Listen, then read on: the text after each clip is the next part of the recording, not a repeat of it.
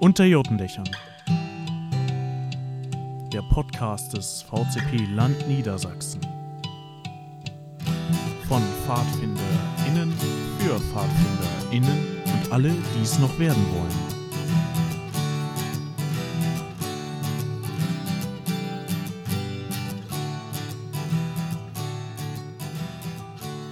Hallo zusammen, wir begrüßen euch zu einer neuen Folge Fadi-Lieder. Natürlich mit mir, Bastian, und wie könnte es anders sein? Johanna, hi! Moin, hallo! Ja, letzte Liedfolge ist noch gar nicht so lange her und eigentlich wollten wir heute über den Fahrtensommer sprechen, aber stattdessen äh, wollten wir uns dann doch eher ein weniger depressives Thema äh, annehmen. Und wir haben euch bei der letzten Liedfolge auf Instagram gefragt, welche Lieder wir uns einmal vornehmen sollen und ihr habt uns da auch schon ein paar Vorschläge gemacht. Johanna, können wir denn heute einen Wunsch erfüllen? Auf jeden Fall. Die Vorschläge fand ich auch wirklich, wirklich spannend und wir haben uns äh, eins rausgepickt, was wir heute gerne besprechen würden, und das ist das Lied Yalava. Okay, dann entschuldige ich mich jetzt schon mal für alle falsch ausgesprochenen Orte, Namen und was wir sonst noch so unter dem Text begegnen könnte. Ähm, was hast du denn gedacht, wie das Lied heißt? Wie? Nein, nein, also Yalava war schon klar, aber.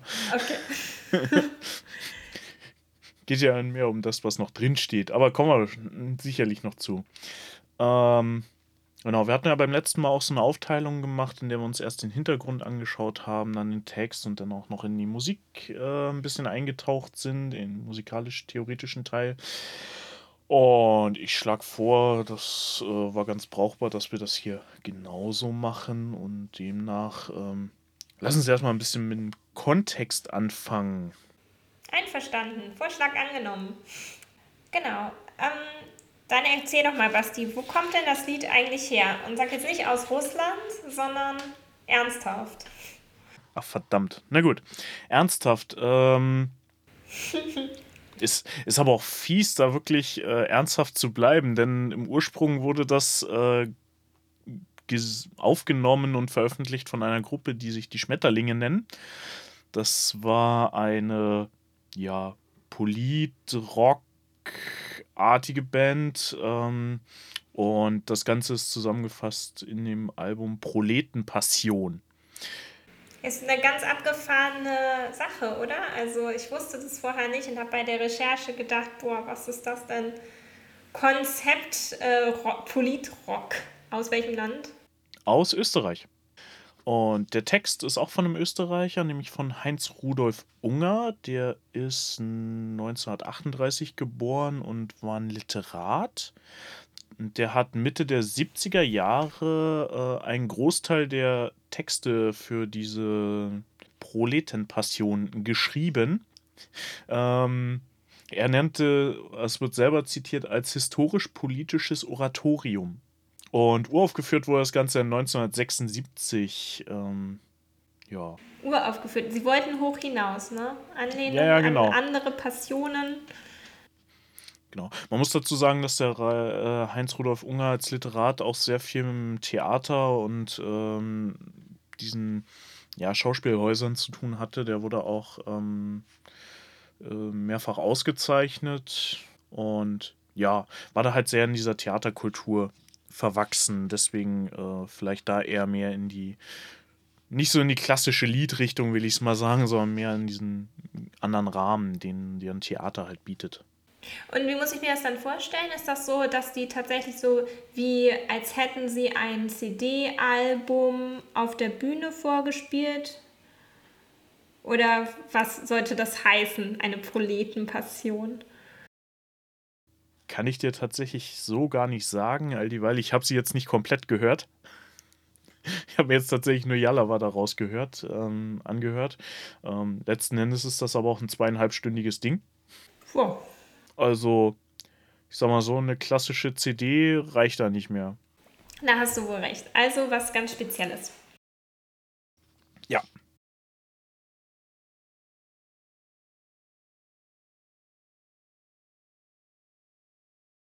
So, dann haben wir ein bisschen was zum Hintergrund. Ähm, vielleicht, also zum Liedhintergrund. Ähm, worum geht es denn in, in, dem Teil? Ähm, wir haben ja einmal die abgedruckte Version, die wir in diversen Liederbüchern kennen. Ähm, aus dem Original wird vor dem Lied quasi unter musikalischer Begleitung noch ein Prätext, eine Präambel vorgesetzt, die grob den Rahmen des Liedes erklärt und was darin zu hören ist. Ähm, das würde ich jetzt hier einmal zitieren. Dass es schließlich doch gelungen ist in Russland, ist auf den Umstand zurückzuführen, dass sich das Volk nicht beirren ließ und dass sich die Arbeiter und Bauern massenhaft an der Revolution beteiligten. Als Beispiel für die Beteiligung des Volkes bringen wir die Geschichte vom finnischen Lokomotivführer Jalawa, der Lenin im Oktober 1917 von Finnland nach Petersburg geschmuggelt hat. Zitat Ende. Nach diesem Prätext, äh, dieser Präambel, ähm, würden wir jetzt direkt einmal in den Text einsteigen und danach klären wir dann nochmal, was hier eigentlich äh, historisch auch los ist. Ja, weil es fängt nämlich ganz harmlos an, aber die große Auflösung kommt am Ende. Genau. Es fängt an von Sonn und Kessel schwarz gebrannt und auch von scharfem Wind steht Jalawa am Führerstand, wo Dampf und Flammen sind. Okay, das heißt schon mal für mich große Erkenntnis. Eigentlich steht es da ja, aber ich dachte immer, dass Jalawa der Heizer ist. Das stimmt gar nicht. Ja, genau. Da kommen wir nämlich jetzt. Sein neuer Heizer ist dabei, der ihm das Feuer nähert, auf der Lokomotive 293, die heute nach Russland fährt. Genau, also wir haben einen Zugführer, der heißt Jalawa, und er hat einen neuen Mitarbeiter. Und beide fahren nach Russland. Vielleicht noch, der Heizer ist derjenige, der die Kohlen ins Feuer schiebt bei den Dampflokomotiven. Also der, der die harte Arbeit macht, letztlich, damit die Dampflok auch fährt. Ich gehe aber davon aus, dass der Zugführer auch arbeitet. Sicherlich, klar. Der ist nicht untätig. Genau. Ein kleiner Mann von schmalem Bau, der werkt dort auf der Brücke. Ruß im Gesicht, das Haar ist grau, es war eine Perücke. Und schon wieder was gelernt, denn ich wusste bisher auch nicht, dass es auch bei Zügen und nicht nur bei Schiffen Brücke heißt. Wusste ich tatsächlich auch nicht. Ja, uns wird dieser neue Heizer auch beschrieben als kleiner Mann mit schmalem Bau. Jetzt eigentlich nicht so die übliche, typische Qualifikation für einen Heizer, würde ich sagen. Ja, zumindest aber okay. so. Ja. Kleine Leute können ja auch stark sein, aber es ist jetzt zumindest nicht, wie man sich einen Heizer dann vorstellt. Ne? Ist auf jeden Fall nicht der Klassiker, ja. Und wir sehen schon, er hat, fühlt irgendwas im Schilde, denn er hat eine Perücke auf. Genau. Ruß im Gesicht, alles schön vertarnt sodass man das Gesicht nicht erkennt. Ja. Wir haben dann ein äh, Refrainteil. Jalawa, Jalawa, du Finne, was lachst du gegen den Wind? Ich lache, weil meine Sinne alle beisammen sind. Und weil wir weiter kamen und weil die Welt sich dreht und weil mein Heizer von Flammen und von Dampfkesseln was versteht. Also, wir lernen Jalawas Finne Mhm. Finnland liegt ja ähm, direkt neben Russland quasi, also an der nordöstlichen Ecke von, der nordwestlichen, sorry, Ecke von Russland äh, gibt es eine Grenze, die zu Finnland rübergeht. Und auf die, ähm, auf den Satz mit den Flammen und den Dampfkesseln der hört sich ja auch erstmal ganz harmlos an, denn natürlich muss ein Heizer etwas von Flammen- und Dampfkesseln verstehen. Aber wenn wir am Ende der Story angekommen sind, werden wir sehen, dass das hier eine verborgene Bedeutung hat, auf die wir nochmal zurückkommen können. Eine zweite Bedeutungsebene, jawohl, genau. Aber weiter im Text, damit wir da auch hinkommen. Sie dampften ein in Belostrov, wo Schocks von Offizieren die Züge auf dem Grenzbahnhof penibel kontrollieren. Okay, ich habe Fragen. Ja, Wo Frage. ist Belostrov? Also, Belostrov ist ein damaliger Grenzort zwischen äh, ja, Finnland und Russland, äh, irgendwo zwischen Lati und St. Petersburg. Ich muss dazu sagen, heute liegt die russische Grenze etwas weiter im Westen. Und zweite Frage: Was sind Schocks? Ja, was sind Schocks? Äh, weißt du, was ein Dutzend sind? Zwölf Stück. Zwölf Stück, genau. Und ebenso wie ein Dutzend ja heute quasi nicht mehr gebräuchlich ist, ist auch Schocks eine Zähleinheit, die heute nicht mehr wirklich gebräuchlich ist. Und ein Schock sind 60. Ah ja, okay. Also 60 Offiziere, die die Züge kontrollieren. Sollten wir vielleicht einmal ähm, einen großen Dank an die Autoren des Kodex wieder hinausschicken. Ähm, Definitiv. Ähm, wo man diese sehr nützlichen Informationen zu Liedern finden kann und wo wir sie auch herausgenommen haben. Genau. Sie prüfen jegliches Gesicht bei ihrer Inspizierung, doch sahen sie am Kessel nicht den Staatsfeind der Regierung. Nun, nu, jetzt geht's aber los. Ja, ist nicht nur einer mit ein Karnevalist mit Perücke, sondern der Staatsfeind. Genau. Und sie inspizieren das Gesicht, von dem wir ja wissen, dass er mit Ruß zu war, Haare grau als Perücke. Also, ja, wenn man Staatsfeind ist, dann sollte man gut getarnt sein. Jalawa weiß, worum es geht und langsam dampft vorbei am letzten Posten, der dort steht, Lokomotive 293. Also Jalawa weiß Bescheid und ist hier ein, als Menschenschmuggler unterwegs. Oh Gott. Ja, es gibt einen Refrain, der ist diesmal gleich. Es schließt sich allerdings ein zweiter Refrain an, der allerdings äh, keine genauen Worte enthält, sondern mehr so phrasierte Laute. Und wir ersparen euch jetzt die äh, oberpenible Lesart dieses zweiten Refrains. Das hast du schön gesagt. Was Basti eigentlich sagen möchte, ist, dass wir nicht Jampa dab dab dab dab dab sagen. Ja, genau so ist es. Gut, dann da, flugs in die dritte Strophe. Jawohl. Da saust die Grenzstation vorbei, die Birken stehen nackt. Die Ii. Lokomotive 293 schnauft im erhöhten Takt. Ich muss dazu sagen, dass Basti das Lied gar nicht so gut kennt und deshalb die Zwischenrufe auch nicht auf dem Schirm hat. Das ist korrekt. Deshalb übernehme ich die. Das ist sehr gut.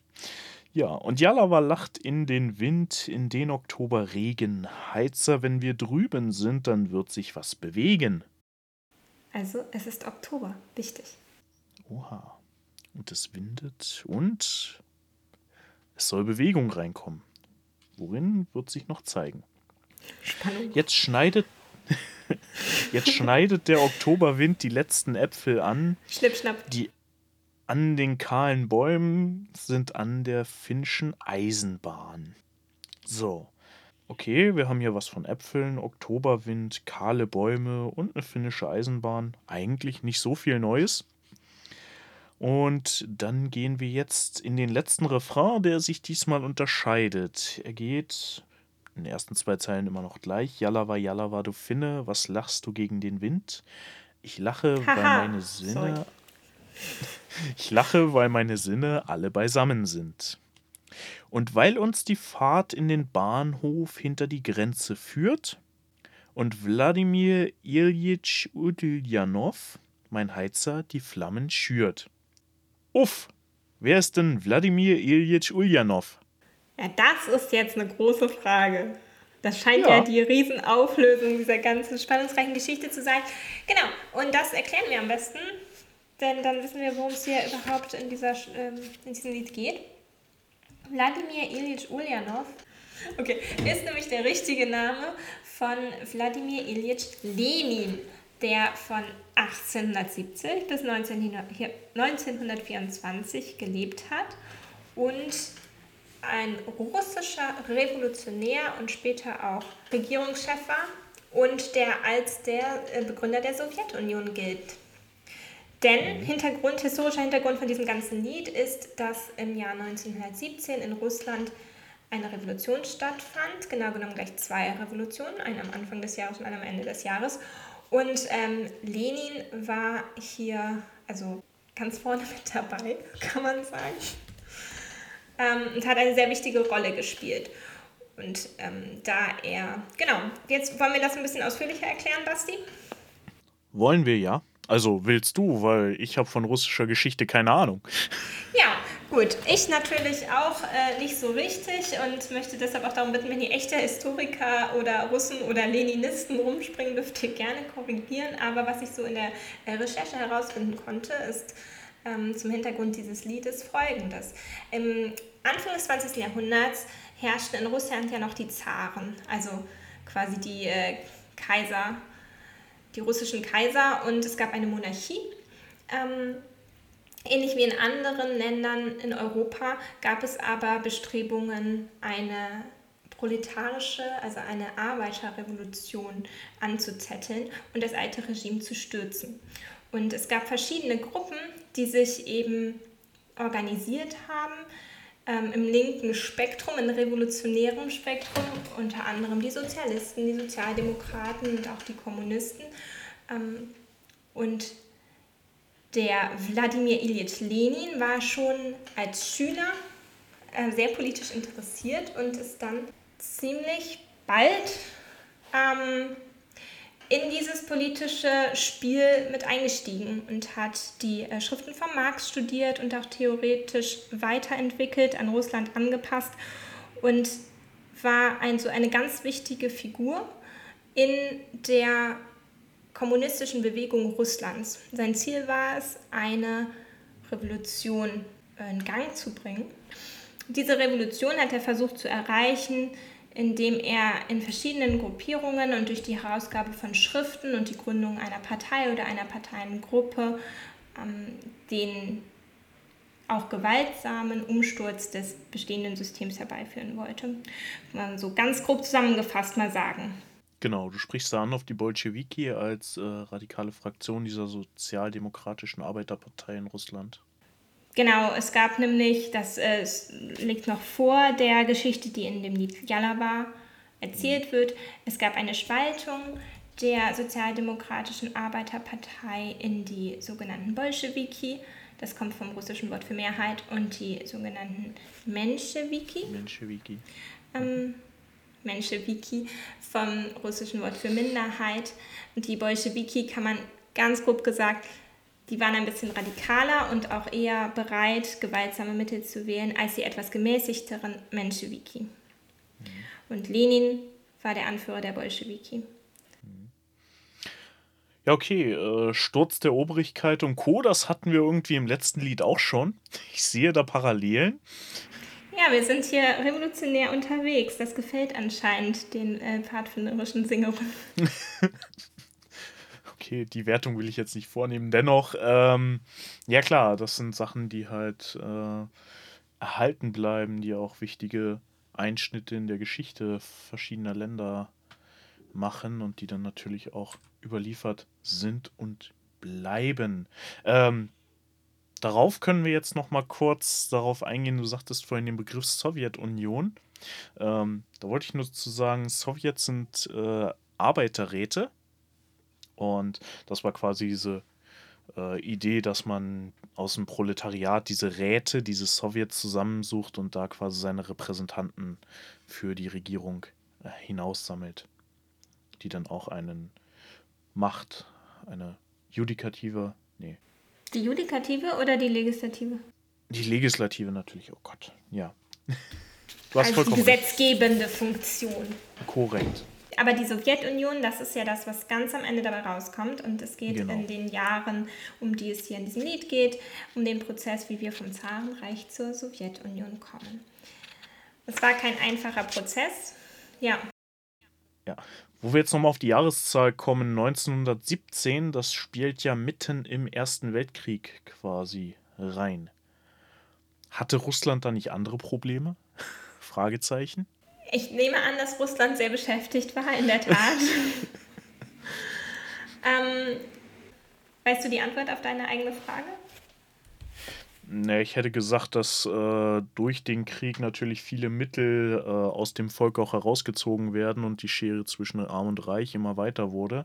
Und da ich natürlich auch diese äh, weniger privilegierte Schicht immer weiter hineingeht in seine immer weiter für ihre eigenen Interessen kämpft und mit immer radikaleren Methoden, die ja dann letzten Endes in der Revolution münden.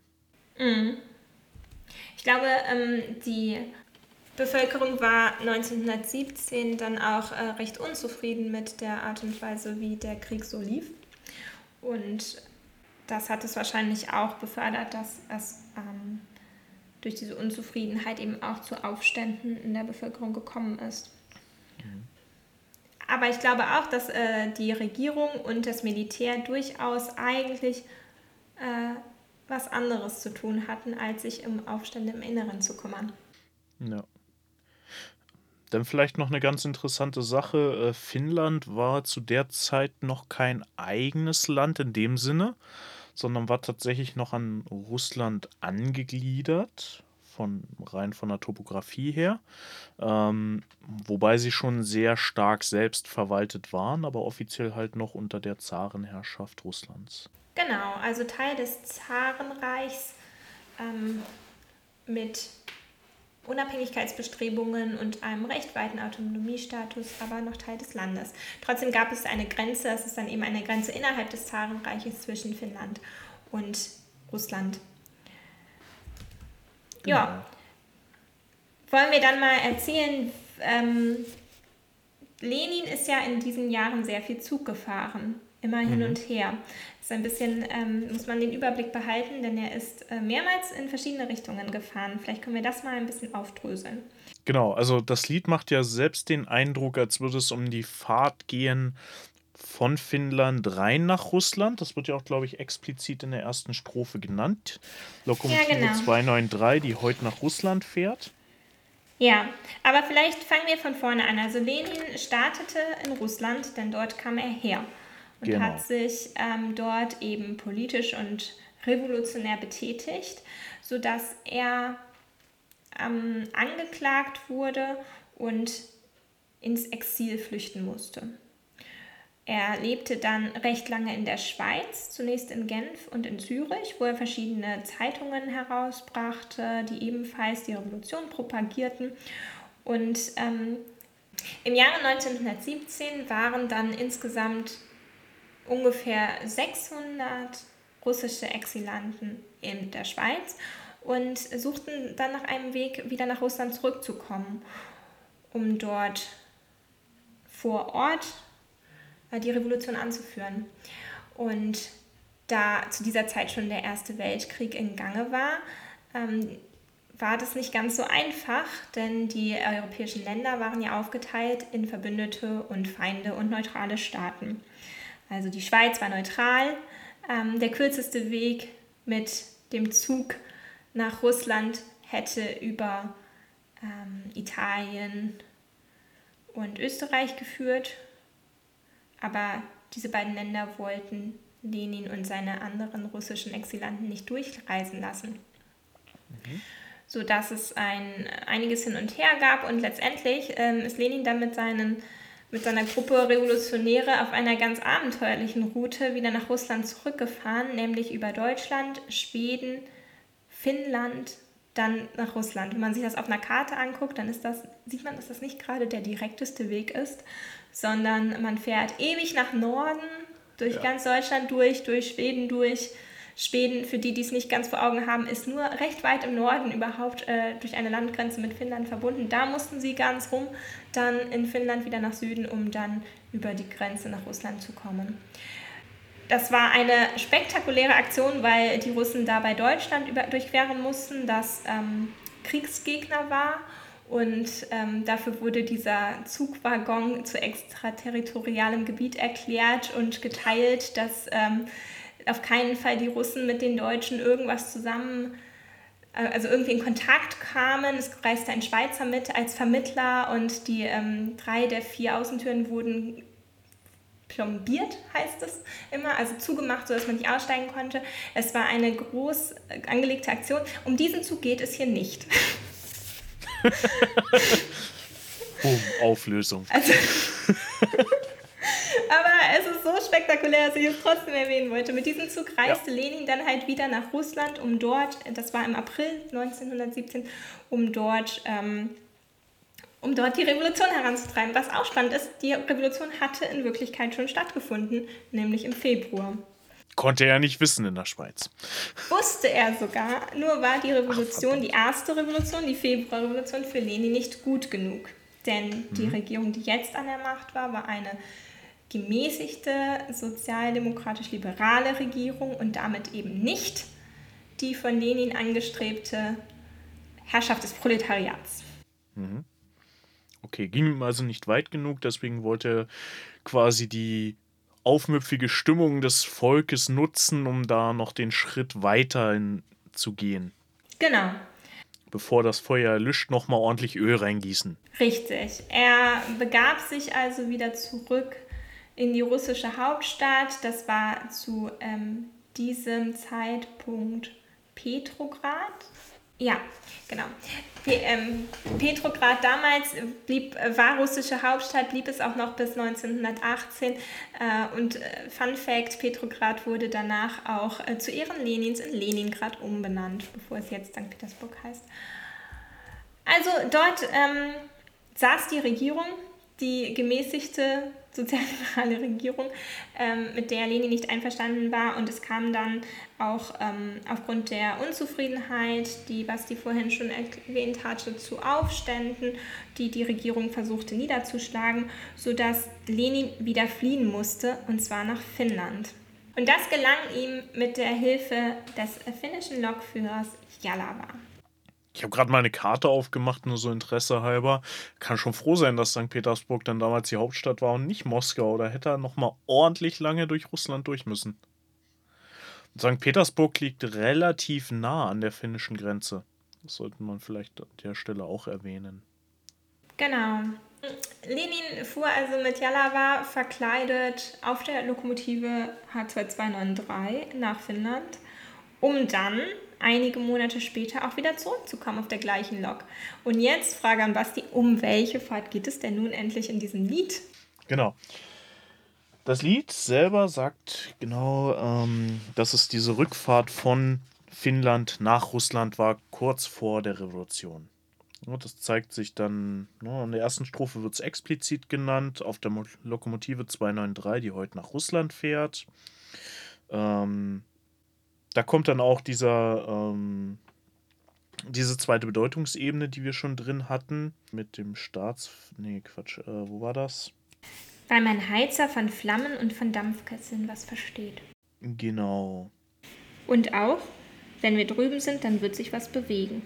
Exakt, die Stelle habe ich gesucht. Aber ja, genau, beide Stellen, die ja äh, dann sinnbildlich für diesen Revolutionsgedanken stehen, den Lenin hier nochmal befeuern wollte. Tatsächlich ist es aber, wenn wir uns äh, die Überlieferung anschauen, doch ganz anders, oder? Also das sagt zumindest ähm, der Codex Patomomomensis, der hier als unsere Liederbibel fungiert. Die sagen nämlich, dass ähm, es in Wirklichkeit hier gar nicht der Zug beschrieben wird, der nach Russland fuhr, sondern der, der nach Finnland fuhr. Oder es war tatsächlich der, der nach Russland fuhr, aber dann stimmt die Verkleidung nicht. Denn laut dem Kodex ist es so, dass Lenin bei der Ausreise von Russland nach Finnland als Heizer verkleidet war und bei der Einreise nach Russland dann als finnischer lutheranischer Pastor mit Perücke und abrasiertem Bart. Die Verkleidung als Heizer bestand wohl aus einer Maske, die dann allerdings geschmolzen ist durch die Hitze des Heizkessels. Gut, also wir sehen, hier wird irgendwas vermischt. Ähm, raus äh, fuhr der Heizer, rein fuhr der Pastor, aber ähm, hier geht es also um eine der beiden Fahrten und ich tippe auch um die zweite.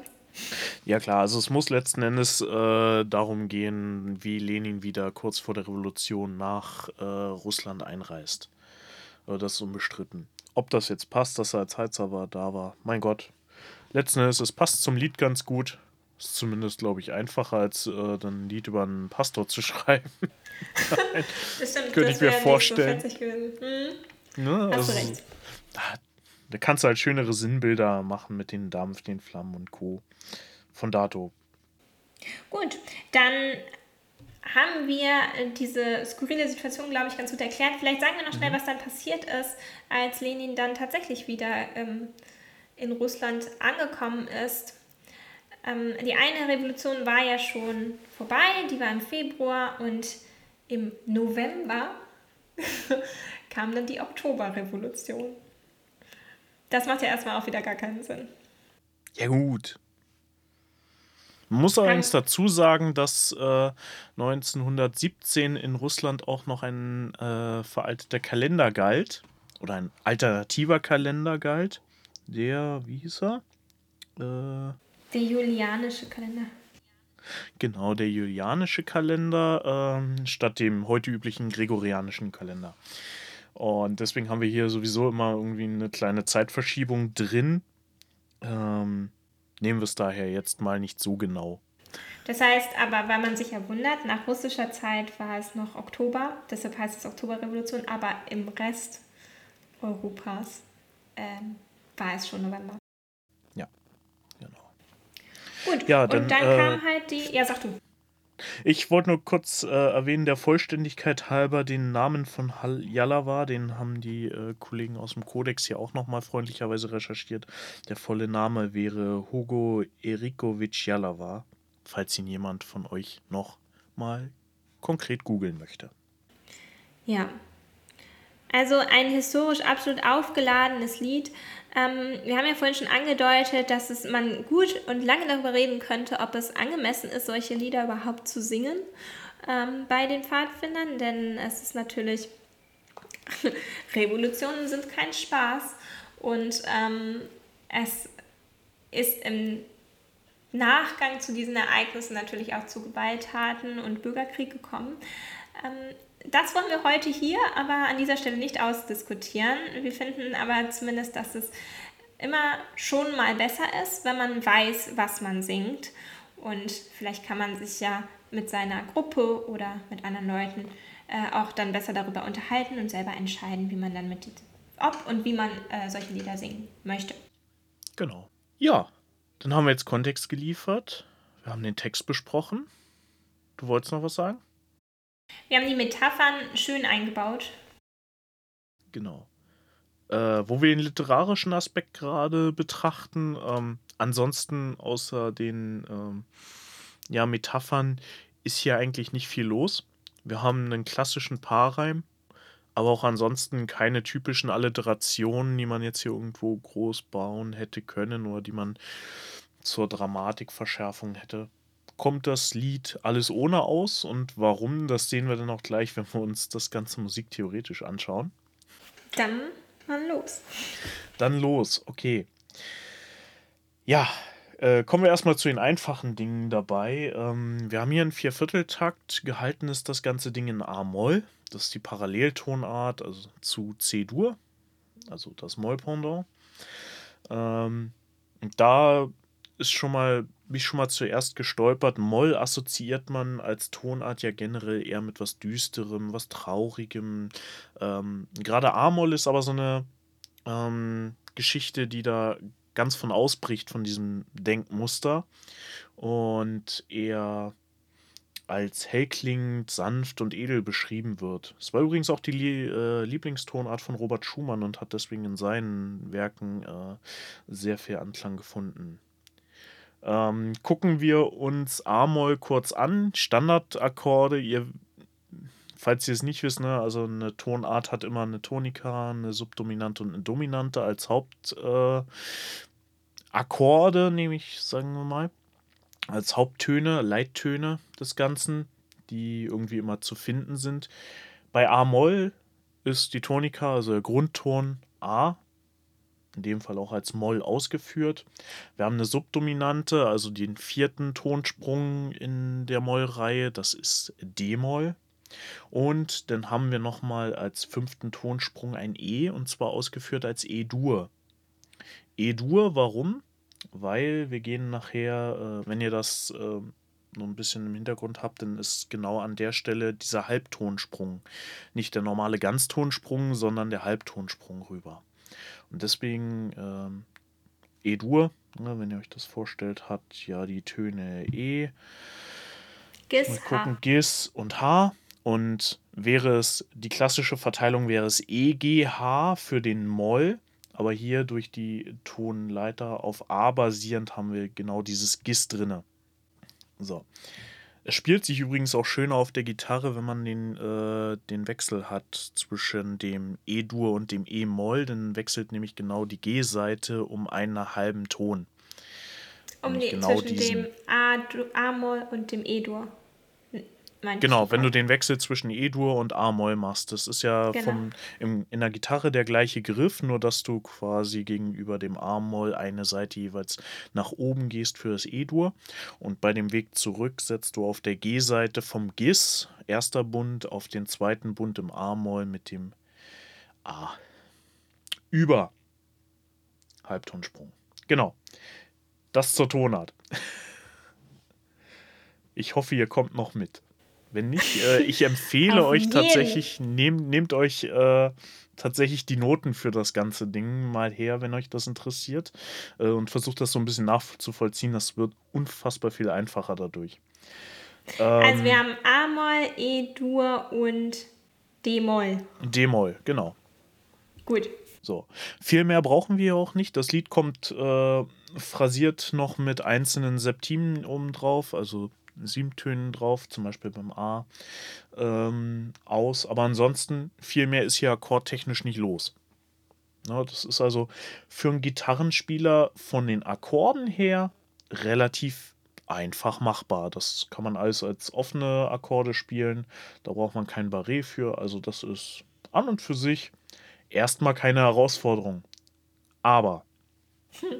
und hier kommt das ganz große Aber, da geht ordentlich was ab im Rhythmus bei diesem Lied. Oh, ja. ähm, ich muss jetzt dazu sagen, ich habe mir jetzt nur das Original von äh, der ähm, von den Schmetterlingen angehört. Das findet ihr auch bei YouTube und ich verlinke es auch noch im YouTube-Video unten drin, dass ihr euch das auch anhören könnt.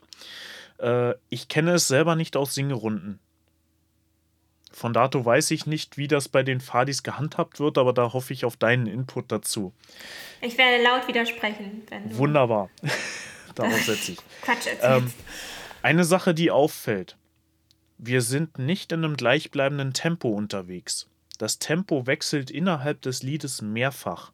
Die Strophen sind vergleichsweise ruhig bei so 80 bis 90 Beats per Minute, also Schlägen pro Minute drinne.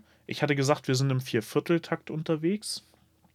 Ähm, die Refrains, die werden dann teils sehr viel schneller und gehen in die Richtung 120 bis 140 Beats per Minute. Ich habe es jetzt tatsächlich nicht genau abgezählt, aber das ist so der Bereich, in dem sich das bewegt.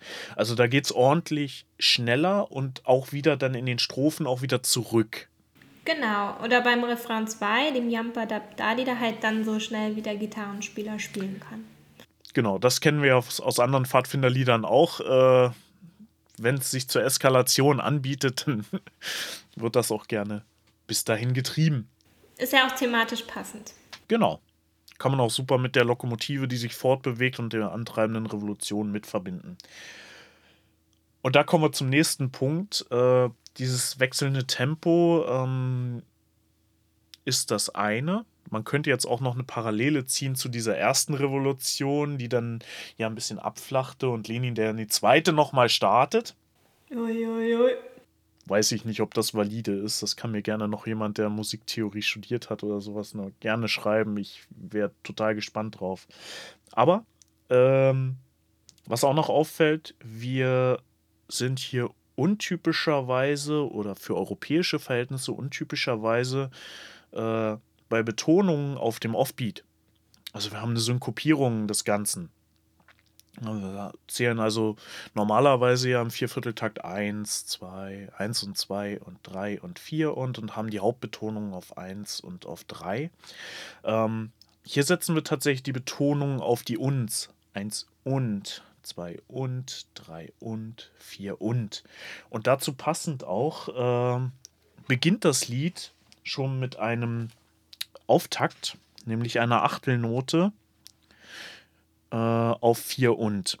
Und das ist unfassbar schwer, wenn du mit mehreren Leuten zusammen bist, wenn die dieses Rhythmusgefühl nicht verstehen in der Gruppe oder denen das nicht bewusst ist, dann ist das unglaublich schwer, das zu koordinieren. Ein ganz berühmtes Lied übrigens. Äh, kennst du ein ganz berühmtes Lied, das auch diesen Auftakt verwendet? Jeder, der einen Erste-Hilfe-Kurs gemacht hat, kennt das. Staying Alive? Fast, ja. Da gibt es noch ein nee, zweites. Kenn ich nicht. Äh, ACDC's Highway to Hell. Mhm. So, die beginnen auch so mit. Und wenn man sich Covers tatsächlich äh, anschaut oder anhört äh, auf YouTube von Coverbands, dann findest du da auch häufig so eine Diskrepanz zwischen den Gitarristen und dem Rest der Band, der einsetzt an diesem Anfang. Und das liegt genau an dieser vorgezogenen Achtel, die betont wird. Ja, ich bin sicher, ähm, dass es nur daran liegt, dass auf jeden Fall in den Singerunden, die ich kenne, Yalava never ever zusammen angefangen wird. äh, was meinst du damit genau? Also, dass ich kann mich nicht erinnern, dass irgendwann mal alle Leute zusammen von gesungen haben, was ja das erste okay. Wort ist. Denn häufig ja. kommt noch erschwerend hinzu, dass die Gitarre auch tatsächlich erst bei Sonnen einsetzt und gar nichts vorspielt und dann hast du überhaupt keine Chance mehr. Mm, ja, okay, gut. Das ist richtig. Ähm, auch im Original sind einige Takte vorgespielt. Ähm, auch gezupft tatsächlich. Ich bin mir nicht sicher, ob es eine Balalaika ist oder doch ein. Jetzt habe ich den Namen dieses Instrumentes vergessen. Ist auch egal. Äh, jedenfalls, da wird auch nochmal ordentlich im Vorfeld gezupft, äh, dass man da reinkommt. Ähm, das Besondere jetzt dadurch, dass wir auf diesen Offbeat kommen, der regt immer an zur Bewegung. Das Ganze, auch diese Wechsel im Tempo, die ganze Rhythmik, die Tonwerte, über die wir jetzt noch reden. Ne, wir haben hier als längsten Tonwert mal eine Viertel drin, aber überwiegend haben wir hier Achtzehntel, äh Quatsch, Achtzehntel, genau. Alles klar. Achtel, wir haben Sechzehntel und wir haben sogar äh, in dem Refrain 2 einige Zweiunddreißigstel drin dass, ähm, ich muss aber dazu sagen, dass die viele von den Sechzehnteln, die im Kodex in den Strophen notiert sind, nicht so gesungen werden, sondern man da immer Achte singt. Okay. Also im Gesicht das Haar ist grau. Das ist dann, also, oh, okay. glaube ich, eher unter den Tisch gefallen.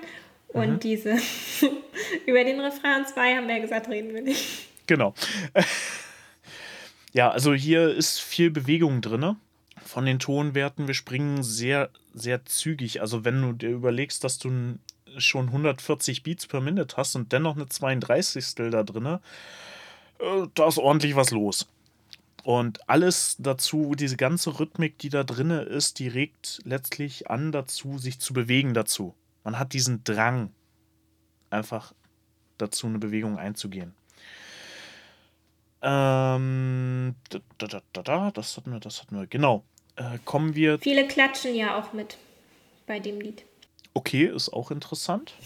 Stelle ich mir aber auch nicht einfach vor. Also gerade für den Gitarristen, wenn der äh, sowieso schon mit dem Rhythmus aufpassen muss, dran zu bleiben. Genau. Und achso, noch eine äh, Sache in der Rhythmik, die hier auffällt. Äh, wir haben einige Triolen drin. Triolen, kurz erklärt für die Leute, die jetzt den äh, Hintergrund nicht so haben. Man kann statt einer Viertelnote auch eine Triole aus drei Achteln setzen. Das sind zwar formal drei Achtel geschrieben, aber die haben in Summe nur den Tonwert einer Viertel. Das geht auch mit anderen äh, ja, also das kannst du beliebig hoch und runter skalieren, auf Viertel, Sechzehntel, auch auf 32. Das kannst du auch auf halbe Noten runterbrechen. Aber hier ist das Wichtige, da kommt nochmal eine ganz eigene Dynamik dadurch rein.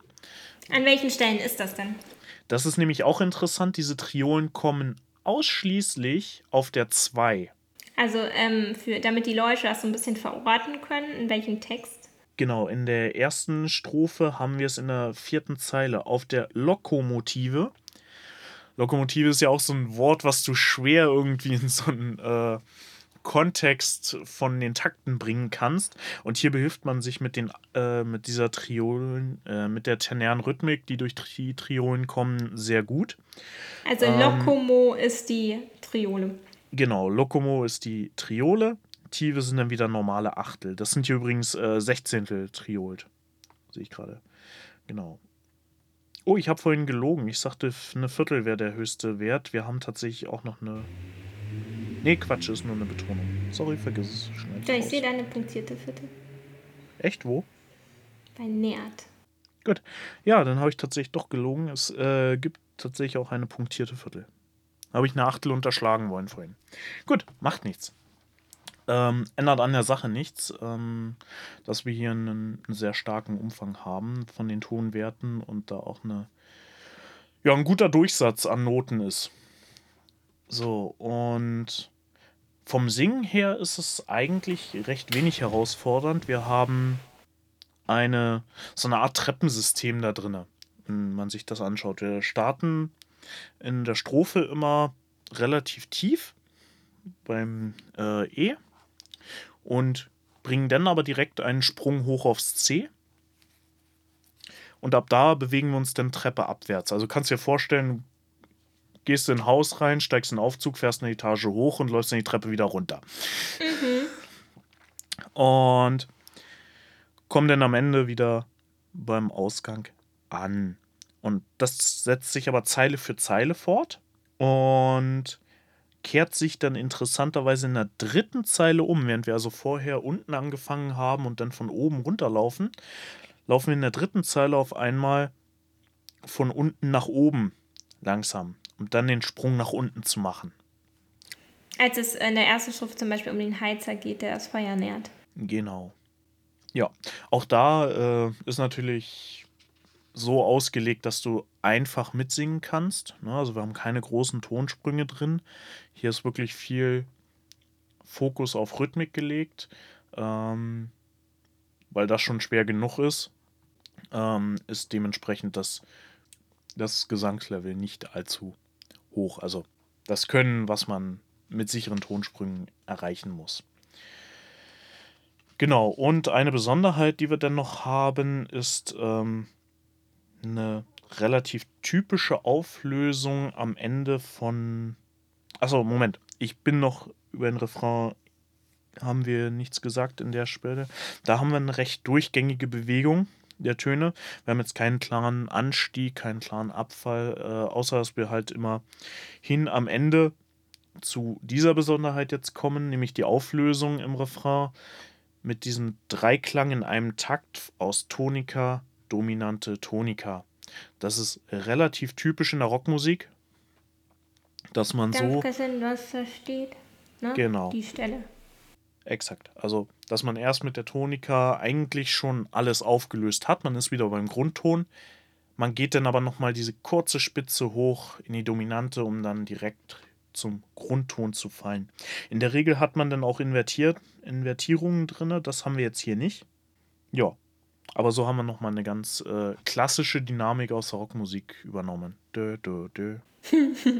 ich würde übrigens widersprechen, was den Tonumfang angeht im Refrain 2, aber über den reden wir ja nicht.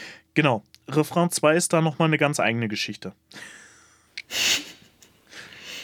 aber der ist, ja, gut.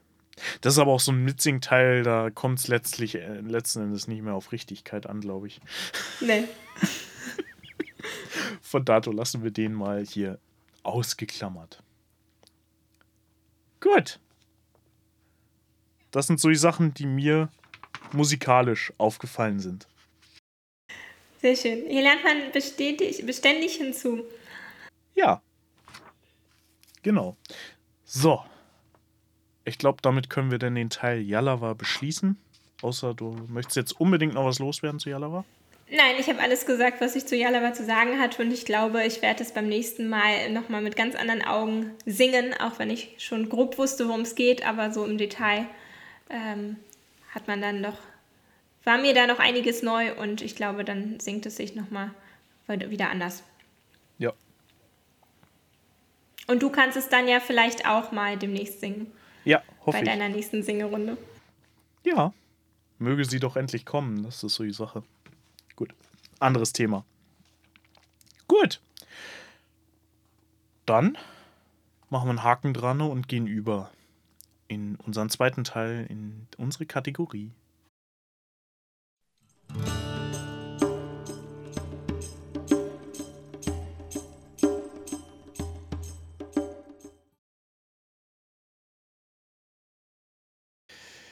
So, sind wir mit dem Hauptteil durch. Heute mal Kategorie kein Fadi ABC, sondern wir haben uns aus gegebenen Anlass dazu entschieden, auf eine kommende Veranstaltung aufmerksam zu machen. Und passt thematisch einfach auch in den Podcast rein. Wir haben ja schon mal in der Vergangenheit über das Konstrukt der Pfadfinderei im Weltverband und auch im deutschen Verband im RDP gesprochen und passend dazu haben wir äh, anstehend den Ringehike oder auch den Herbstpfad genannt und da haben wir uns diesmal für die Kategorie Unterstützung von einem Koordinator dazu geholt, nämlich Öko. Danke, dass du die Zeit nimmst und äh, uns da mal kurz abholst. Magst du dich vielleicht ganz kurz vorstellen? Ja, sehr gerne. Vielen Dank, dass ich da sein darf. Äh, ich bin Öko, bin 22 Jahre alt, äh, komme aus dem VCP-Stamm St. Andreas aus Ostfalen, das ist irgendwo bei Peine, und äh, studiere in Hannover Maschinenbau. Mhm. Sehr schön. Ja, Ringehike ist das Thema. Äh, was können wir uns denn ganz generell unter so einem Ringehike vorstellen? Grundsätzlich ist das auch erstmal nichts anderes als ein normaler Hike, nur dass wir ihn halt ähm, im RDP organisieren. Das heißt, wir sind Leute aus dem VCP, wir sind Leute aus dem BDP und aus der DPSG. Mhm. Haben uns halt äh, zusammengesetzt, haben äh, letztendlich eine Wochenendfahrt organisiert. Okay. Ähm, das heißt, ihr habt da ein Team über alle Verbände letztlich gebildet. Wie viele Leute äh, organisieren da sowas? Wir sind bummelig zwei Leute aus jedem Verband. Äh, ich würde fast behaupten, außer BDP, aus aus dem BDP ist noch einer mehr drin. Ganz genau auf dem Schirm habe ich das aber auch nicht. Gut, okay. Und ihr habt ein Wochenende geplant und im Prinzip als ganz normalen Hike, sprich Anreise, Postenlauf und äh, dann letzten Endes Abschlusstreffen irgendwo auf einem Lagerplatz, nehme ich an. Ja, so ähnlich. Ähm, wir wollen erst eine Nacht im Deister hiken und draußen schlafen, dann eine Nacht auf einem Lagerplatz anschließen, einfach damit sich die Leute untereinander ein, ein bisschen besser kennenlernen und wir halt eben diesen Ringe-Gedanken mit reinbringen. Hm, genau. Ja. Und wenn ihr da jetzt koordiniert so ein Wochenende, wie kann ich mir das vorstellen? Trefft ihr euch da regelmäßig? War das überhaupt möglich in Person oder habt ihr das online gemacht? Und was sind da so Themen, äh, die vielleicht auch von den Ringen eingebracht werden? Also in, äh, in Person haben wir uns nicht getroffen, das ging leider nicht. Äh, hätte ich natürlich auch schön gefunden, aber hat nicht funktioniert. Äh, wir haben uns immer so ungefähr einmal im Monat äh, online getroffen ähm, und haben einerseits halt den, den Lagerteil geplant, haben den Hike-Teil geplant, haben uns so generell verständigt, weil in den unterschiedlichen Verbänden natürlich auch unterschiedliche Vorstellungen äh, von Pfadfinderei an sich herrschen und es äh, ja auch gerade beim Thema Religion Unterschiede gibt. Und dann war halt eben auch ein großes Thema, machen wir einen Lagergottesdienst oder machen wir keinen Lagergottesdienst? Wenn ja, wie soll der aussehen? Also ähm, die Verständigung untereinander war ein großer Punkt, aber ich denke, wir haben das gut hingekriegt und letztendlich eine Veranstaltung geplant, die für alle ein schönes Wochenende bedeutet. Mhm. Okay. Und äh, kannst du vielleicht schon irgendwie, ohne groß zu spoilern, was zum Inhalt sagen? Äh, ja, das ist ja, ist, ist ja auch erstmal schön, wenn die Leute vorher wissen, was auf sie zukommt. Ähm, wir haben uns für den Hike-Teil erstmal so grob an den 17 Zielen für nachhaltige Entwicklung der Vereinten Nationen lang gehangelt. Das sind eben 17 Ziele, die die Vereinten Nationen irgendwann mal aufgestellt haben, um äh, für alle eine, eine möglichst innovative, aber nachhaltige Zukunft zu gestalten. Und äh, wir haben uns gedacht, dass wir auf dem Hike-Teil, der halt eben dafür da ist, dieses Thema so ein bisschen zu vermitteln, dass wir da verschiedene Workshops und, und Posten anbieten, wo äh, diese Ziele halt eben oder ein Teil dieser Ziele halt eben spielerisch entdeckt und, und vermittelt werden kann. Hm. Und wenn dann alle zusammenkommen, dann gibt es nochmal ein großes Resümee? Genau, also letzt, letztendlich geht es darum, dass äh, man Punkte kriegt für das Absolvieren von, von diesen Aufgaben, die man bei den Posten kriegt. Mhm. Und äh, am Ende geht es dann natürlich auch darum, wer die meisten Punkte gemacht hat. Dass man also nicht einfach nur auf dem schnellsten Weg vom Start zum Ziel läuft, sondern halt eben auch einen Umweg läuft und möglichst viele Posten mitnimmt. Und äh, der Lagerteil ist dann eben dafür da, das so ein bisschen auszuwerten, aber halt eben auch äh, die Leute untereinander kennenzulernen, weil äh, sich, sich die Leute aus dem VCP untereinander vielleicht kennen, aber so, also ich persönlich habe halt sehr wenig Berührungspunkte zum BDP oder zur DPSG. Ähm, deswegen ist das, glaube ich, eine, eine schöne Aktion, um Leute aus anderen Verbänden und andere Denkweisen mal kennenzulernen. Okay. Wenn du sagst, du hast wenig Berührungspunkte auch mit den anderen Verbänden, wie kam es denn dazu, dass ihr euch gesagt habt, ihr wollt da eine Ringeraktion machen? Das weiß irgendwie keiner so genau, wie das jetzt passiert ist. Also das weiß ich selber auch nicht so genau, wie ich da reingerutscht bin. Äh, es, es hieß irgendwann, äh, Öko, du hast doch hier den, den, Herbstpfad, den, den Herbstpfad, den du planst. Äh, wie sieht das aus? Hast du nicht Lust, lieber eine Ringeaktion zu machen? Und dann ging es halt darum, dass die Ringeaktion jetzt ein Ersatz für den Herbstpfad, der ja eigentlich im Tonus dieser, dieser AK-Pfad-Geschichte hm. dran wäre, ist. Okay. Ich kann das, glaube ich, ein bisschen äh, erklären, wo das herkam. ich bitte darum. Ähm, Genau, und zwar ist es so, dass es ähm, auf Ringe-Ebene jedes Jahr einen Ausschuss gibt, also den Ringeausschuss, der trifft sich im Herbst und das ist äh, eben ein Treffen von Ehrenamtlichen und Hauptberuflichen aus allen Verbänden im Ring, die sich treffen, um so ein bisschen Sachen zu koordinieren. Da geht es auch viel um jugendpolitische Themen und um finanzielle Themen. Und ähm, jetzt war es so, dass wir in dem alten Landesleitungsteam äh, mal schon von Anfang an den Wunsch hatten, dass es auch mal wieder eine Ringeaktion geben soll. Und es kann gut sein, dass das in den anderen Verbänden auch äh, solche Bestrebungen gab. Das will ich jetzt gar nicht unter den Tisch fallen lassen, das weiß ich nur nicht so genau. Ähm, es wurde jedenfalls in diesen Ringeausschüssen immer wieder gesagt, dass es schön wäre, wenn wir uns nicht nur treffen, um Themen zu koordinieren, sondern um auch mal wieder was zusammen zu machen. Denn es gab auch schon Ringe-Hikes, an die sich und auch an Ringe Pfingstlager, an das sich aber viele Leute nicht mehr erinnern, weil das schon ganz schön lange her ist und das war richtig cool und ähm, deshalb ja, deshalb ähm, hatten einige den Wunsch, dass es sowas wieder gibt. Und ähm, dann haben alle Ja dazu gesagt und dann haben wir uns überlegt, wer könnte das denn am besten planen. Und dann äh, sind wir auf dich Öko zugekommen. Daher kommt es. So schließt sich der Kreis. Ja, möchtest du vielleicht selbst noch irgendwie äh, was promoten dazu? Oder? Ja, ich würde einfach nochmal Werbung machen und mhm. äh, sa sagen, dass wer sich noch anmelden möchte, sich möglichst schnell auf unserer Internetseite vom VCP Niedersachsen anmelden sollte. Ähm, das Datum für den Ringe-Hike ist der 3. bis 5.9. Also gar nicht mehr so weit weg. Und äh, wie gesagt, es sind viele coole Leute und es ist eine gute Möglichkeit, auch mal neue Leute kennenzulernen. Und der Ort, den hattest du schon gesagt, ne? Magst du nochmal sagen, wo soll es hingehen? Das Ganze findet im Deister statt. Und für die Geografie-Nieten wie mich, äh, wo liegt das ungefähr? Also das Ganze findet im äh, Deister statt. Das ist südwestlich von Hannover bei Springe. Ah, ja. Also gar nicht so weit weg. Mhm. Kommt drauf an. So schön zentral. Kommt drauf an, genau. Ähm, ich habe noch eine Frage und zwar hattest du ja vorhin schon erzählt, dass ihr ähm, festgestellt habt, dass es in den verschiedenen Verbänden auch manchmal unterschiedliche Vorstellungen von Pfadfinderei gibt. Das mit dem Gottesdienst, das läutet mir sofort ein, weil das ja auch ein also prägendes Merkmal, ein unterscheidendes Merkmal von den verschiedenen Verbänden ist. Aber gab es auch, also mich würde interessieren, gab es noch andere Sachen, die dich vielleicht überrascht haben, was so in den anderen Verbänden anders gemacht wird als, als bei uns?